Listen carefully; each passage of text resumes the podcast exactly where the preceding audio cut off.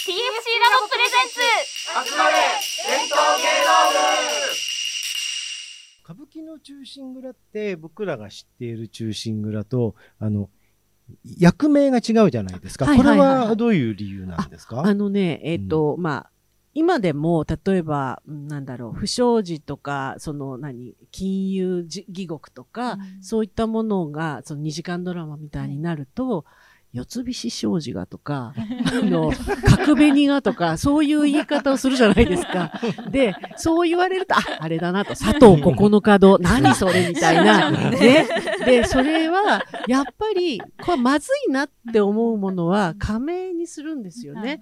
でで、今はまあそれで笑い話です。でも今でもやっぱりそのね、訴訟を起こされたりとかね、うんその名誉毀損とか言われますけど、うんまあ昔はもっとひどくって、そんなその武士のね、そんな恋愛、ストーカー、中和話みたいなものをやろうものなら、やっぱもうすぐにあの手が後ろに回ってですね、うん。で、あの公演は中止になるし、それなので、あの、これは昔の話っていうことにしてるわけです。で、あの、そういまあ、なんですかね。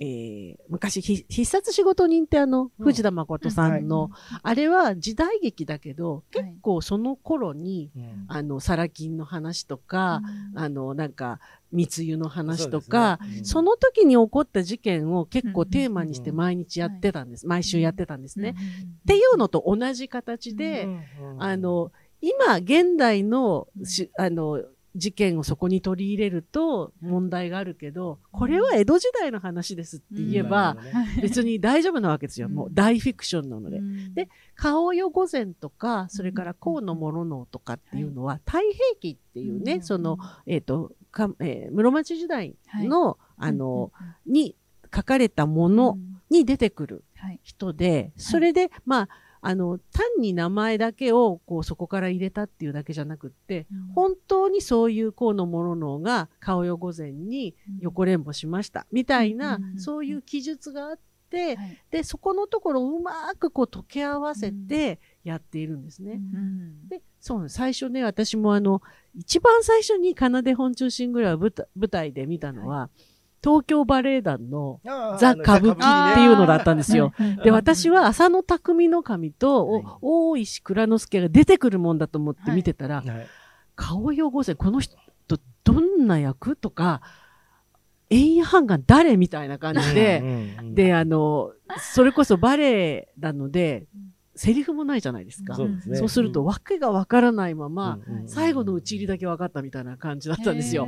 っていうぐらい、その、中心蔵だとか、赤穂浪士だと思って見ちゃうと、かえって混乱しちゃう人はいるんじゃないかなっていうの確はかにねありますね。うんまあでもあのーあの、ザ・歌舞伎のでもあの、エンディングのうちのシーンはあれ見事ですけどね。見事ですあのね。男性バレエのちょっと見てみたいですね。あのベジャール。スペシャルはい。ベージャールすごいね。上野さんとかが。そうなんですよそうそうそう。ねはいこの間、だから、はい上野水香さんの、あの、顔よ御前うん、で、あの、まあ今で言うと、まああの、塚本段さんから、はいはいうん、というか、そこら辺でやったキャストを見て、初演見てないんですよ。あの、高岸直樹さんとかがやったうんね。うんそう、あれ見てないんですけどねすごいいつ。か見たいなと思ってます。わけわかんないですよ。よ。最初に。ね。そうなんですよ。だからね、ね、あの、逆に歌舞伎とかで、これだけ私も詳しくなって見ると、はいまたね、ベジャールの凄さがわかるんですよ。そうですね。あわかります、わかうんります。。あの、うん本当に読み込んで読み込んで、はいで、エッセンスをバレエにこう、獲得しているので、うん。本当にこの人はすごいっていうのを、うん。あの、思いますね。うん。これだけ日本の、はい。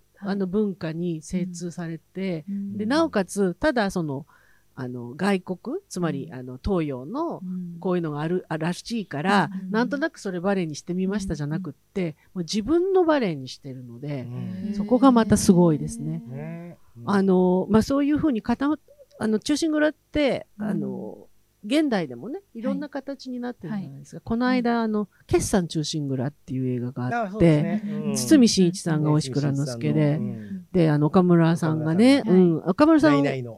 はい。そうそうそう。うん。いやあれもね、あの、見る人が見るとって、まあ、私なんか結構全部内容知ってるじゃないですか。うん。本当によく読み込まれていて、へあの、なんか、よし、吉本全面協力だから、ただのお笑いなんじゃないのなんて言って見てない人は、もう絶対見た方がいい。本当に歌舞伎をよく知っている人ほどあの映画おすすめで、もう裏の裏をこういう風に来たかっていうぐらいね、うまくできてるんですよ。見てない。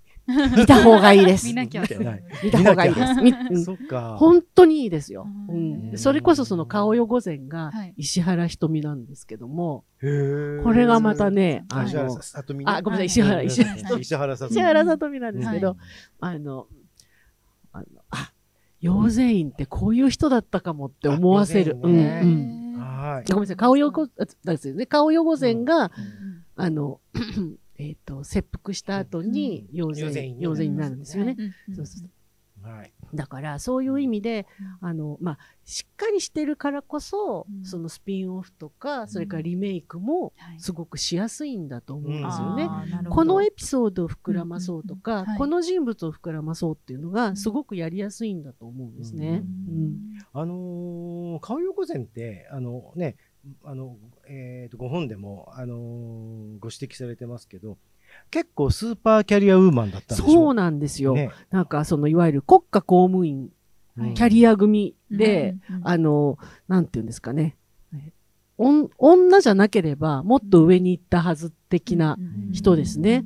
で、あの、それが、まあ、県知事夫人になったみたいな、藩、藩主のね、うん。奥さんになったっていうことで、うん。最初にその兜改めっていうのをするために、あの、呼ばれるんですけど、たまたま円谷半眼の奥さんだっただけであって、呼ばれた理由は、あなたが、その、えっ、と、将軍の、その武器庫のはい。管理をしていた。うん。だから、その、どの兜がはい。そこにあって、はい。で、それを、あの、将軍がだ、誰に、うん。あの、賜ったかっていうのが、はちゃんとわかる、はい。あの、なんていうか、リストもちゃんと、はい。自分で書いてるし、うん。あの、あの、そう文章は改ざんしません的な、うん。あの、はい。すごくよくできた キャリアで、うん。で、昔はその、えー写真というものがないから、うん。その知ってる人じゃないとそれはわからないわけですよね。うん。まあ、首実験っていうのもそうですけど、うん本当に首を持ってきても、これが本物なのか偽物なのか、身代わりなのかっていうのは、その人を知ってる人じゃないとわからない。うん。で、それの一つがその兜改めっていうのを、うん。新田義貞が被っていたうん。兜はどれなんだっていうのを、あの、そこで、呼ばれて、はい。これですっていうふうに言うわけですね。うん。だからそれは逆に言えば誰にもできない仕事だったわけです。はいだから頭もいいし、あとその、なんていうか人間関係にも揉まれているから、自分がちょっとボロを出したら、やっぱそれでいろんな人が、あの、うん。迷惑がかかるとか、うん。それから、あの、自分が追い落とされるとか、うん。そういうのもきっと、あの、ちゃんと分かっている人がそこでやったのに、なぜかそのうまくいかないっていうね、うん。うん、最新の注意を払って、あの、解決しようとしたけれども、うまくいかなくて、うん。旦那さんが切腹させられてしまったっていう。うん。だから、うん。あの、養生院は、あの、真、じ事実としてもね、うん。その、大石蔵之介たちの、その、仇討ちに資金援助をしていたっていうふうに言われていますね。で、それはその、あの、まあ、あながち、なんか、なんていうか、あの大石蔵之介が全てをやったっていうよりは、うん養生院も、あの、情報を流したりとか、はいあの、お金をううまく動かしたりとか、うんそういうその、なんか、養生院が裏の裏のうん、そのボスだったっていう考え方もうんあると思うんですよね。あでもきっとそうじゃないですか。そうですよねだってやっぱり奥さんですもん。そうなんですよねね。。ううんん。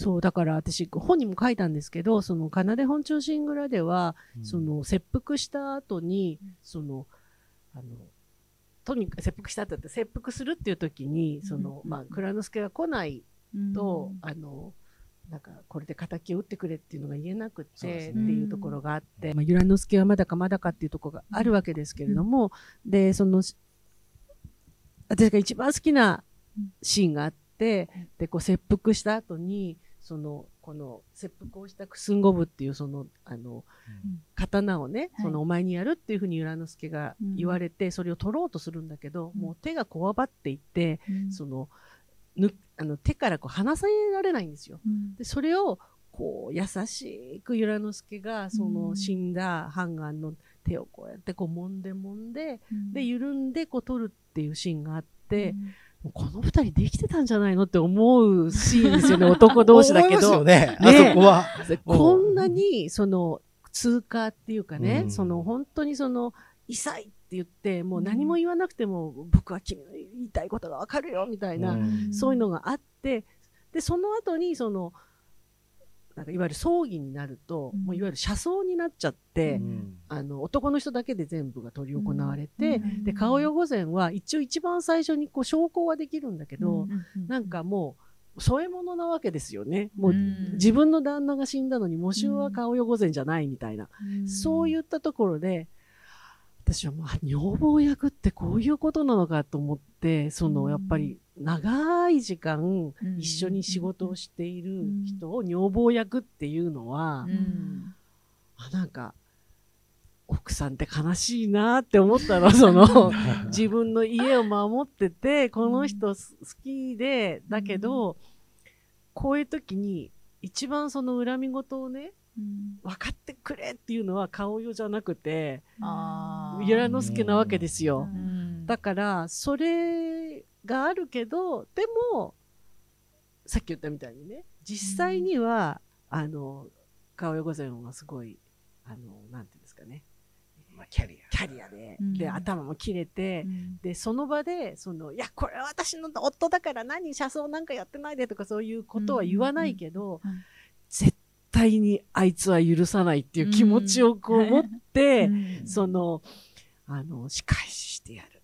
もう恨み晴らしてやる。それをどうすればいいのかっていうのも一生懸命ぐるぐるぐるぐる考えながら、でも一応あの髪を落としてそのうん私はもうそういうことには一切関係がありませんっていう顔をしながら実際あ 糸を引いていたと思うと、ア。これはその男性の忠義の話でありながら、うんその夫婦愛の物語でもあるし、うんその女性がどうやってその自分の気持ちを晴らしていくかっていう話でもあるなと思うと顔よ御前深いなとか、うん。うん。あれだよね、ね。のー、2時間ドラマ的に言うと、ある意味、その、まあ、養生院っていうか、あのー、顔よ御前の復讐の物語っていうのが、実を言うと、こう、表向きは全然違うストーリーで進んでいるっていう、なんかそういう話ですよね、なんかね。ね。もうあの、顔よ御前としてしか出てこなくって、うん。あとは七段目でその養生院からあ、の。手紙が来ましたっていう、うん。その手紙を見ちゃったオカルがあってそういうとこしか出てこないんですけれども、でもあのやっぱりそこはとってもあの大事なところなのかなっていうふうにでもあそこの思いますね7段目のあのあそこのところで結局だからオカルがね、うん見るのは、はい。要はあの打ち入りの計画のことなわけだから、だからあの養生院としては当然やっぱりそういうふうなことで動いているっていうことがまあ暗示されるわけなんで,、ですね。だからずっと養生院はそういうあの世を捨てたあの形でありながらもあのやっぱ復讐復讐というか、あねそれを、はい。女の人って怖い。そう。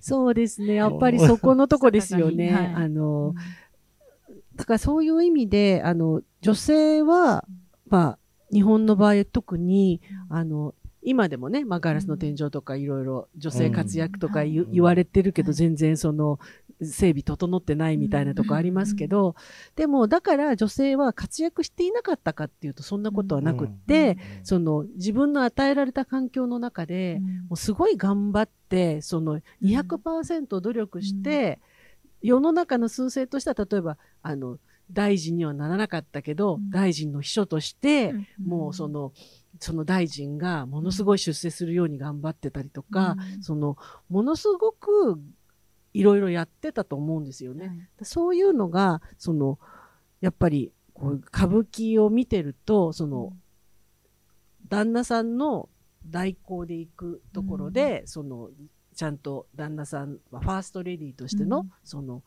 役目をきちんと果たす女性の話とか、うん。まあちゃんとその女性の活躍っていうのを見られるようになっってるん。じゃないかと思うんですよね。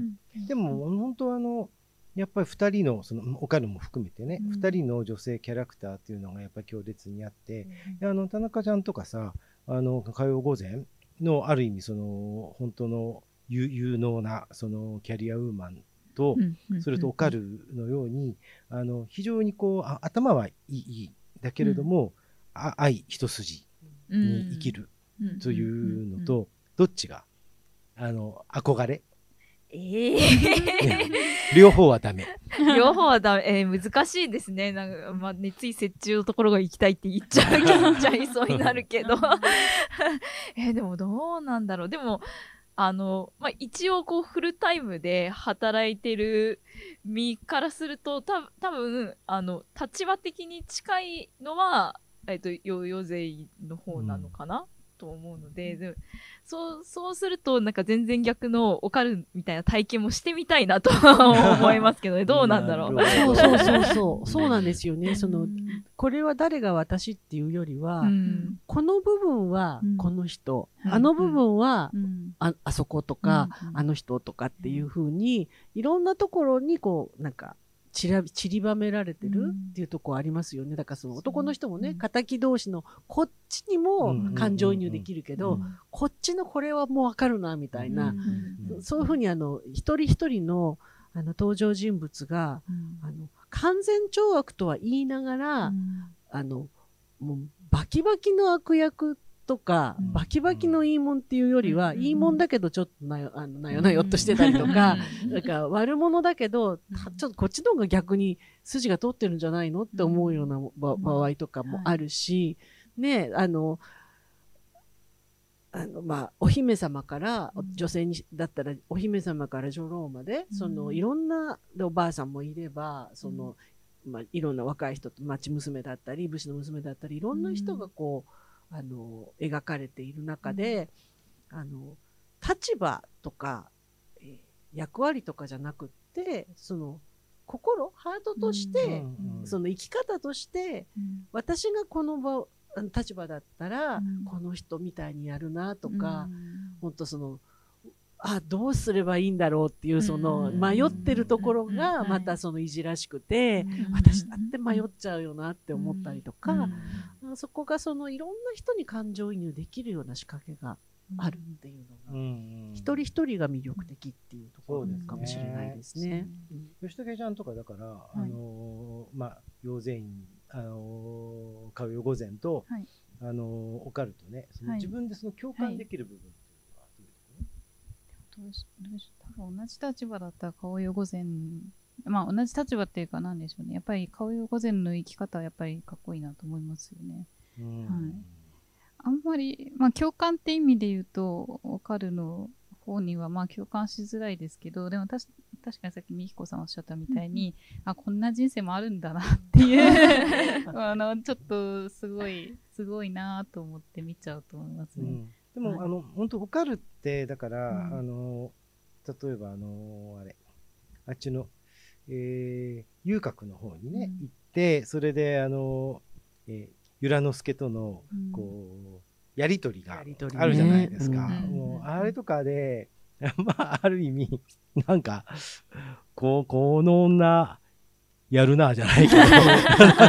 わかんないけど。そうなんです。そういう意味ですごいですそうそうそうだから、寛平さんがなんかかっこいいっていう幻想を、なんかあの、役者によって抱かされちゃうと同じように、なんか、オカルは、あの、あ、そうか、奏で本庄シングラって、えっと、なんだっけ、あの、オカルと寛平が夫婦だっていうところの、その六段目は、はい。その、えっと、遊女のようじゃなく、うん。なんか、だっけ、えっと、さあとその、遊女にこう売られて売られていくとこ、ところねあの、心持ちをね、そのうん。遊女だから遊女のようには演演じないで、うん。そこは妻、あの、寛平の妻だっていう風なき心心持ちで演じなさいっていう風に言われているっていう逸話もあるぐらいなので、なんとなく、この人遊女には売られてったけど、まだ、なんか、えっと、水揚げされてないみたいな、そうういうイメージで、なんか、あの、まだそのお酒飲まされて、うん。あの、なんかこうコンパニオン的なことはしてるけど、うんそれだけかなっ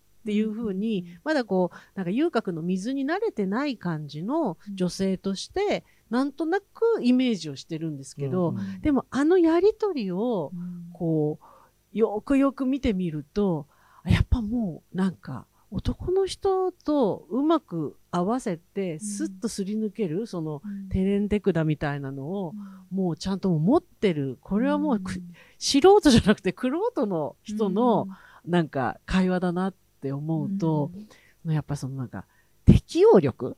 うん。適応力が、だだって、顔用御前ってすごい、あある意味地方公務員だったわけですよね。うん。地方公務員秘書みたいな、うん。そういう場所にはいいて、奥さんの、その、お付きだったわけですよね。うんあ、だから、昭恵さんのお付きの、みたいな人 まあだったみたいな感じですよね。なかなかね。そうそうそう。でわかりやすいそうそう。リアルな。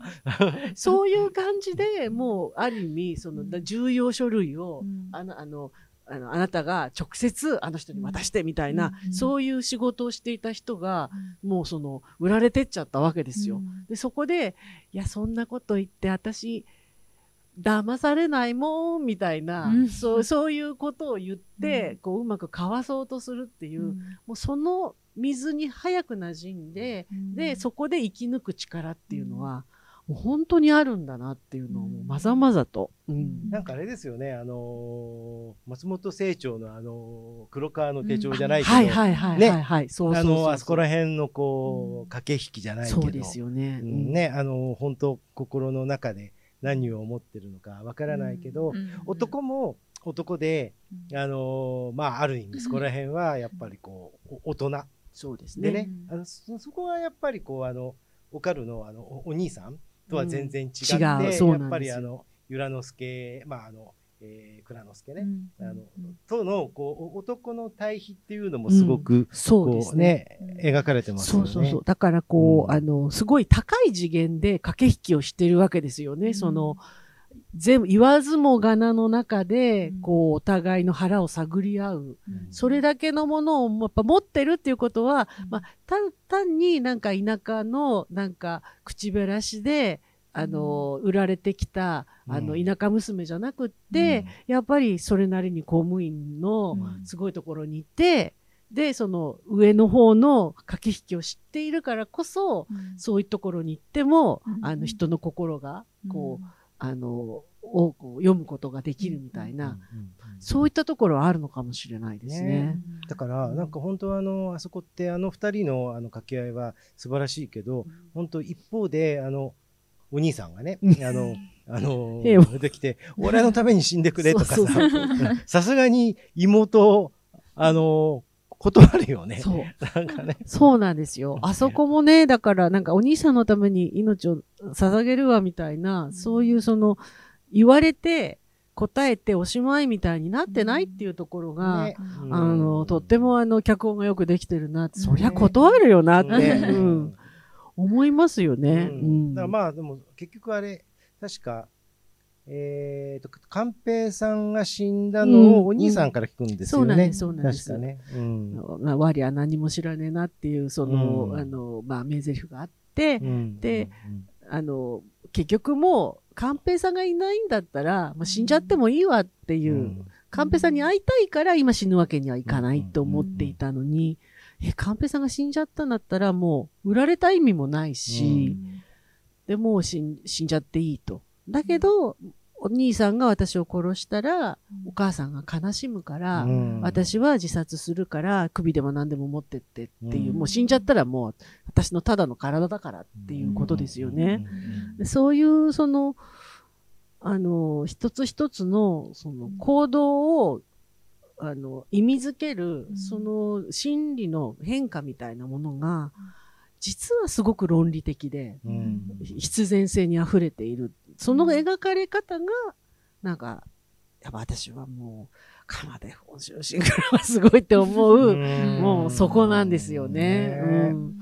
まあ今ね、あと一瞬出てきましたけど、その二人のね、あのお兄さんとお母さんのお母さん？うん。ね、まあお母さんがね、うん。悲しむからっていうのがあるけど、もうその悲しみはもうその、前の段でう、ん。もう十分に描かれているじゃないですか。あの、お母さんも大変ですよね、ねなんか。もうね、さ、うん。泣くんですよ。その、うん。泣くって私がね、観客として泣いちゃうんだけど、その、やっぱり自分の娘を遊郭にう売るって、うん。お夫が、あの、決めてきて、え、どうしてって言えない、その、うんまあ、夫婦関係があるわけですよね。でその時に、もうその、ああいうとこ行くと、その真珠立てて指を切れとか言う人がいるけど、絶対指は切っちゃいけないと。やるなら紙にしろと。紙は伸びるからっていうふうに言うわけですよね。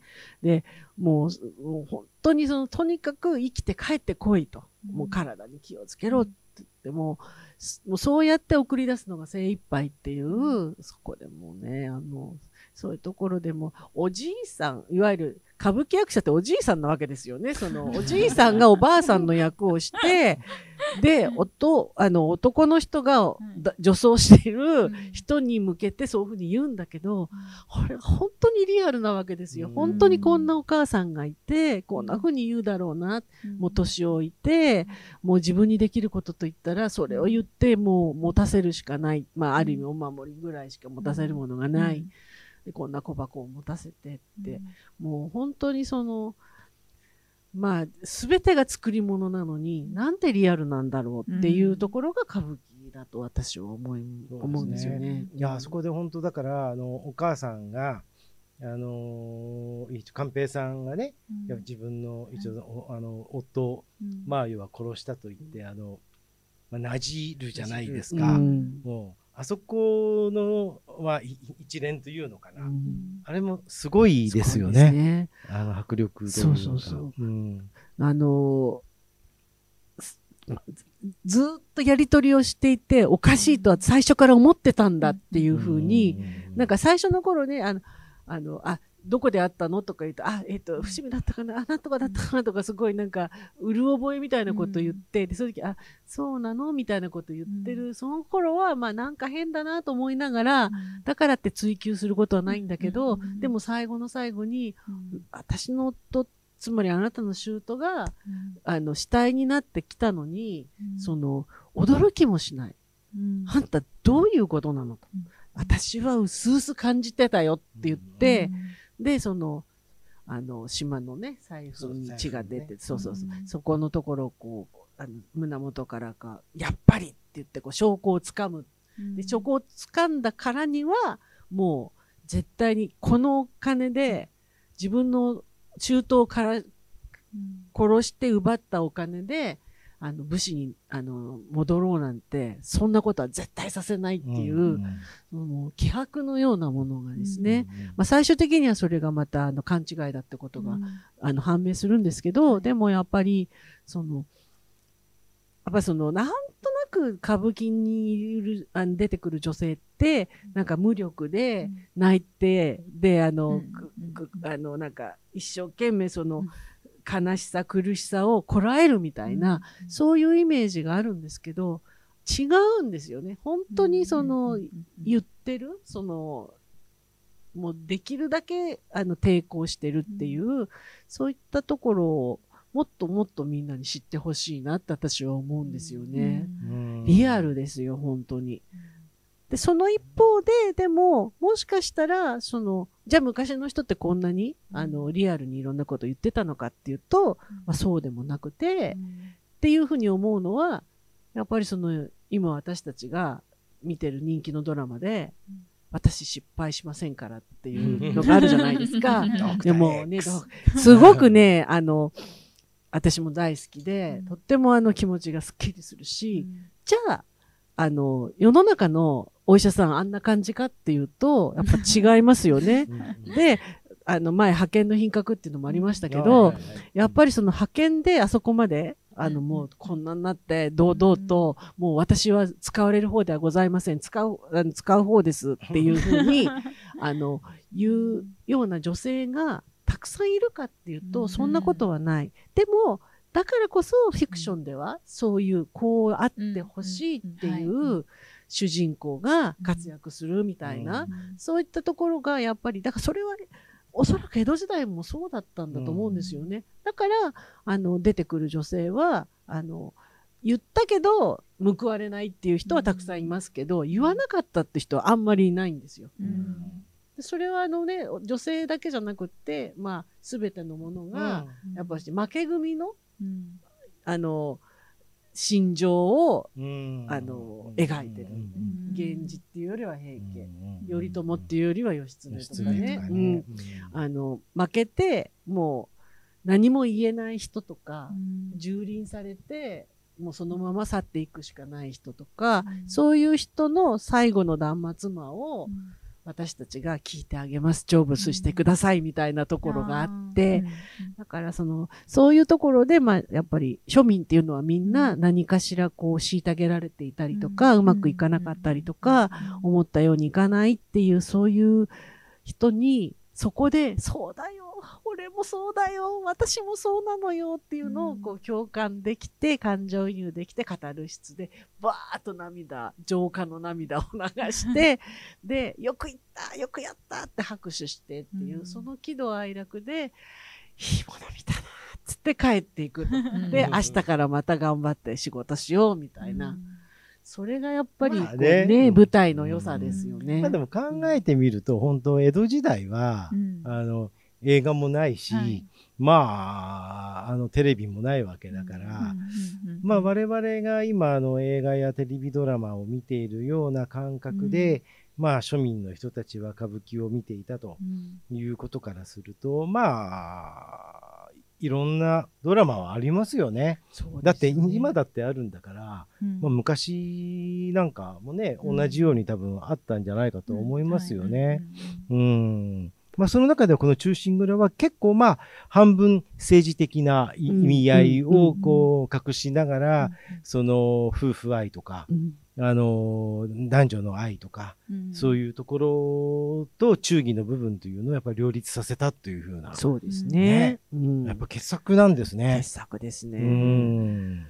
もともとだって、あのージョルリはい。が、これは元ですよね、そうです確かね。ねうん。でもっと前を言うと、その近松門左衛門が作った五番太平記っていうのがあうんって、うんそれも今も、今でも歌舞伎でやるんですけれども、うんそこで初めて顔よ御前とか、うん、円や半眼、つまりその太平記の世界と、うん。あの、中心蔵の世界をドッキングさせたっていうのがうん。あって、うんで、それを、あ、こりゃいいやっていう形でまた、はい。その、えー設定を、まあ、あの、いただいて、で、うんこう、どんどんどんどんブラッシュアップして、かなで本中心蔵っていうのができていったんですけど、もともとあれですよね、えっ、と、えー、元禄の話ですよね。そうです、そうです。1701年ぐらい、1年か2 1年。年の47年後に上演っていう。ああ、そうじゃあ、いそうそうや、1年にまあ実際あったう、んあの、ことですもんね。そうなんですよということは、ある程度、例えば、その当時、うん例えば10歳とか15歳だった人がん。